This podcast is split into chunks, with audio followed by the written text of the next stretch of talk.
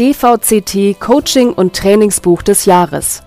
Was sollen Coaches und Trainerinnen lesen? Was gibt Impulse? Was hilft Coaching und Training spannender, wirkungsvoller und einfacher zu machen? Der DVCT, der Deutsche Verband für Coaching und Training, kürt das Buch des Jahres für Trainer und Coaches und erstellt eine Shortlist mit weiteren Leseempfehlungen. In dieser Podcast-Serie stellen wir Ihnen die Bücher, die Themen und die Autorinnen und Autoren vor. Mein Name ist Lars-Peter Linke, ich bin Mitglied des Vorstands des DVCT und durfte Mitglied der Jury sein.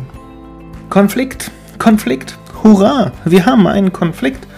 Mal ganz ehrlich, Konflikte sind doch das Salz in der Organisationssuppe. An ihnen zeigt sich, was Menschen denken, wie sie handeln, wie sie fühlen und was ihnen wirklich wichtig ist. Deshalb sind Konflikte so spannend, so lehrreich und aufregend. Schade nur, dass es keine Wunderwaffe gibt, um sie zu lösen. So begegnen sie uns häufig zur Unzeit und in Riesengröße, wenn sie zu ganzen Konfliktlandschaften zusammenwachsen. Nicht die Anzahl von Konflikten ist entscheidend über die Qualität von Beziehungen oder Organisationen, sondern die Art, wie man damit umgeht. Und da kann man sich als Berater, als Beraterin zu Tode moderieren, weil im Prinzip nicht das Interesse besteht, diesen Konflikt zu lösen, sondern im Gegenteil gerade am Laufen zu halten. Das Thema ist Führungsschwäche und dieses Thema Führungsschwäche wird durch meine Intervention noch geradezu zementiert. Da kann man nur sagen, äh, sonst noch alles klar? Ich selbst bin Praktiker und ich brauche eine gute begründete Theorie, um meine Praxis professionell umsetzen zu können, also in der Beratung. Der Autor Klaus Nowak ist Honorarprofessor für Personal- und Organisationsentwicklung an der Universität Hamburg und hat schon zahlreiche Bücher zum Themenfeld Organisationsentwicklung, Management und Führung geschrieben. Der Titel Konfliktlandschaften. Konflikte in Organisationen erkennen, analysieren und lösen. Erschienen im Limmer Verlag. Das sagt die Jury. Das Buch ist ein sehr umfangreiches und dennoch kompaktes Werk über das komplexe Thema Konflikte, ihren Ursachen, Hintergründen und Dynamiken. Und natürlich darüber, wie man Konflikte lösen kann. Der Leser erhält trotz der hohen Informationsdichte eine leicht verständliche Einführung in die Welt der Konflikte und der damit verbundenen Krisen. Konflikte kennen wir alle zu Genüge. Nicht nur theoretisch, sondern ganz praktisch. Klaus Nowak möchte mit seinem Buch, das an viele Theorien der Organisationsentwicklung und der Konfliktforschung anknüpft, deshalb auch ganz praktische Hilfestellung geben. Ich selbst bin Praktiker und ich brauche eine gute begründete Theorie, um meine Praxis professionell umsetzen zu können, also in der Beratung. Aus seiner Sicht als Praktiker ist Klaus Nowak bei Konflikten vor allem eins aufgefallen. Diese Beobachtung liefert ihm die Ausgangslage und die Grundstruktur seines Buches. Wir neigen dazu, immer dort Konflikte lösen zu wollen, wo sie auftauchen. Und im Gegenteil ist es wichtig, gerade in Organisationen, Instrumente zur Verfügung zu haben, um eine Metasicht auf Konflikte zu haben. Das heißt, einerseits, wenn ich mit Kunden arbeite an ihren Konflikten organisationalen, dann mache ich zunächst eine strategische Sicht. Und dieses strategische Konfliktmanagement, darüber gibt es bisher überhaupt noch nichts. Das Einzige, was es gibt, sind spieltheoretische Bücher dazu. Ich finde sinnvoll zu gucken, und das führt auch zu einer gewissen Entemotionalisierung und Rationalisierung bei der Betrachtung von Konflikten, gerade aus der Beratungsperspektive, zu gucken, was ist hier eigentlich los? Wer hat mit wem eigentlich einen Konflikt? Und auf welche Art und Weise lassen sich diese Konflikte angehen? Diese strategische Herangehensweise dient nicht der direkten Lösung von Konflikten. Sie will im ersten Schritt zunächst Lösungen aufzeigen, bevor es dann in die Konfliktklärung geht. Und ich habe ja auch meine Top Ten meiner Bauchlandungen in Konflikten. Und die waren häufig so, dass ich vorher mir nicht genau das Feld angeguckt habe, in dem diese Konflikte beheimatet sind. Und da ist diese strategische, das ist ja ein zentraler Bereich auch dieses Buches, eine wunderbare Orientierung sowohl für die Beraterinnen und Berater als auch ihre Kundensysteme, um zu gucken, wer hat hier ein welches Problem und was ist eine geeignete Lösungsstrategie mit der man rangehen kann. Deshalb also der Blick auf die Konfliktlandschaften, Konfliktlandschaft. Das ist natürlich ein Bild, eine Metapher. Und Metaphern sind schon die erste Hilfe zur Konfliktklärung. Weil Metaphern Bilder in Köpfen, Köpfen erzeugen und in diesem Bild der Konfliktlandschaften auch Bezüge herstellen. Zum Beispiel, ich weiß nicht, ob Sie dieses Modell kennen, dass man guckt, Ist das hier ein Führungsproblem? Ist das ein Vertragsproblem? Ist das ein Beziehungsproblem?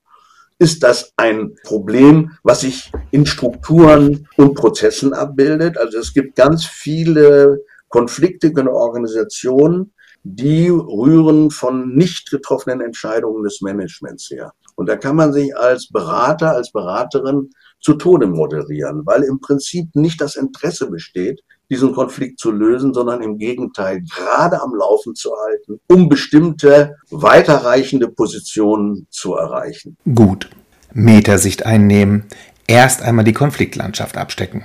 Schon klar. Aber seien wir doch mal ehrlich. Wenn der Coach oder die Beraterin gerufen wird, dann ist der ungetrübte Blick auf das, was vorgefallen ist, doch gar nicht mehr möglich. Um mit einem Bild zu sprechen, was macht der Coach, wenn er aufs Schlachtfeld gerufen wird und der Pulverdampf den Überblick unmöglich macht? Was macht Klaus Nowak dann? Also das eine ist, was ich oft mache, ist, dass ich das Kundensystem an der eigenen Diagnose mit beteilige, mit allen Trübungen, die Sie gerade auch äh, erwähnt haben. Das andere ist, wenn diese, nehmen wir mal an, ich stelle dieses Modell vor und dann sage ich, und an welchen Stellen raucht es mir? Wo ist denn der Konflikt aus Ihrer Sicht? Wo wird er sichtbar und wo hat er aus Ihrer Sicht Ihren Ursprung? Und natürlich kann ich eine Diagnose nicht eindimensional machen, sondern ich muss die Konfliktbeteiligten und auch entsprechend die Führungskräfte, die häufig den Auftrag gegeben haben, diesen Konflikt zu bearbeiten, muss ich an der Diagnose beteiligen. Und jetzt was Grundsätzliches, wie beim Coaching auch. Ich kann das Problem nicht objektiv äh, analysieren, das geht nicht, sondern ich brauche einen Ansatzpunkt, um zu beginnen.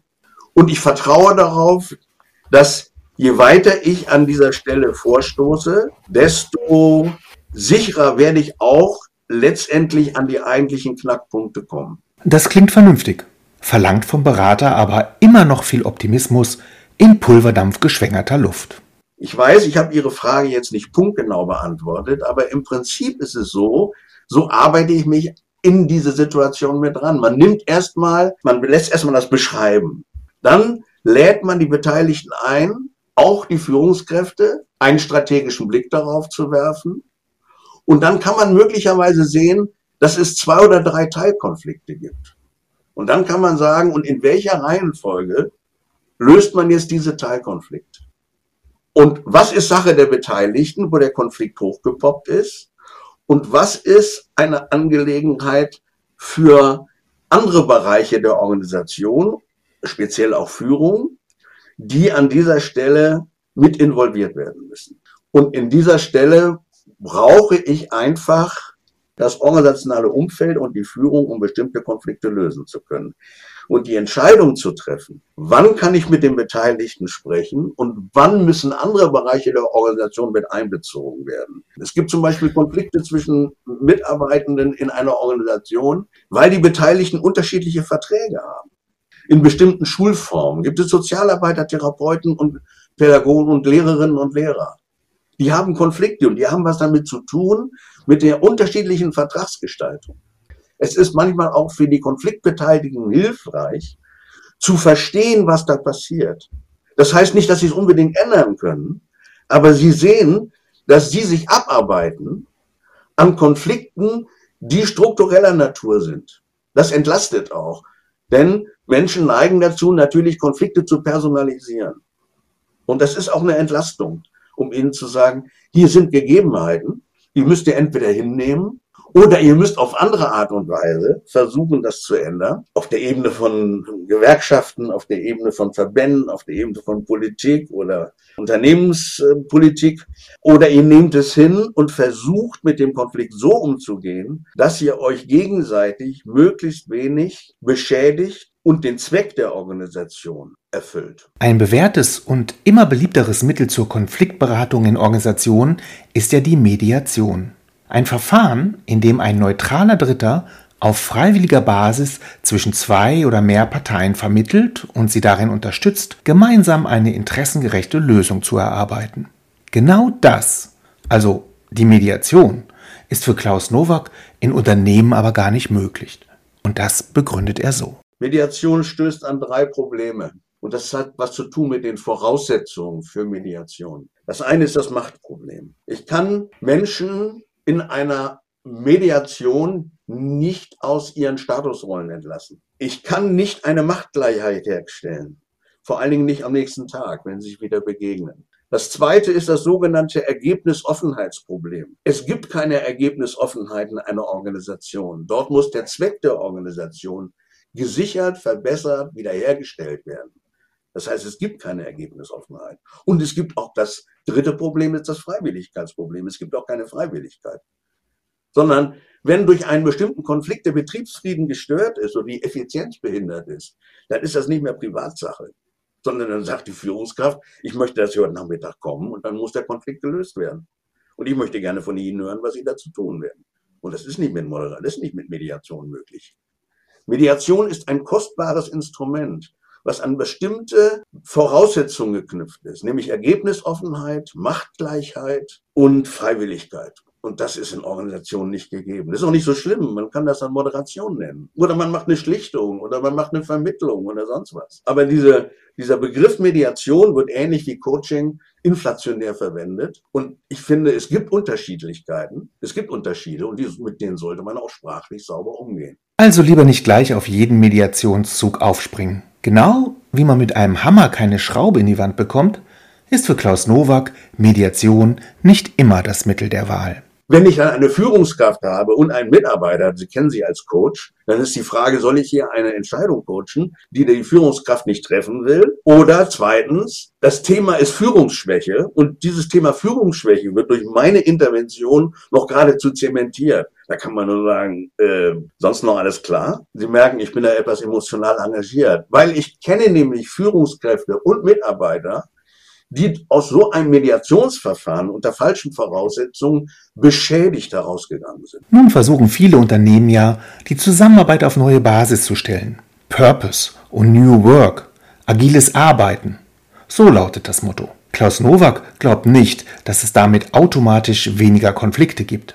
Im Gegenteil agiles Arbeiten, da würde ich mal sagen, das ist eine Arbeitsbeschaffungsmaßnahme für Menschen, die mit Konflikten arbeiten, so wie ich das tue. Das bedeutet einerseits, um mal jetzt etwas äh, runterzukommen von der reinen äh, Provokation, zu sagen, Führungskräfte werden sehr viel mehr wissen müssen über verschiedene Formen der Konfliktklärung als vorher. Vorher haben sie eine Entscheidung getroffen.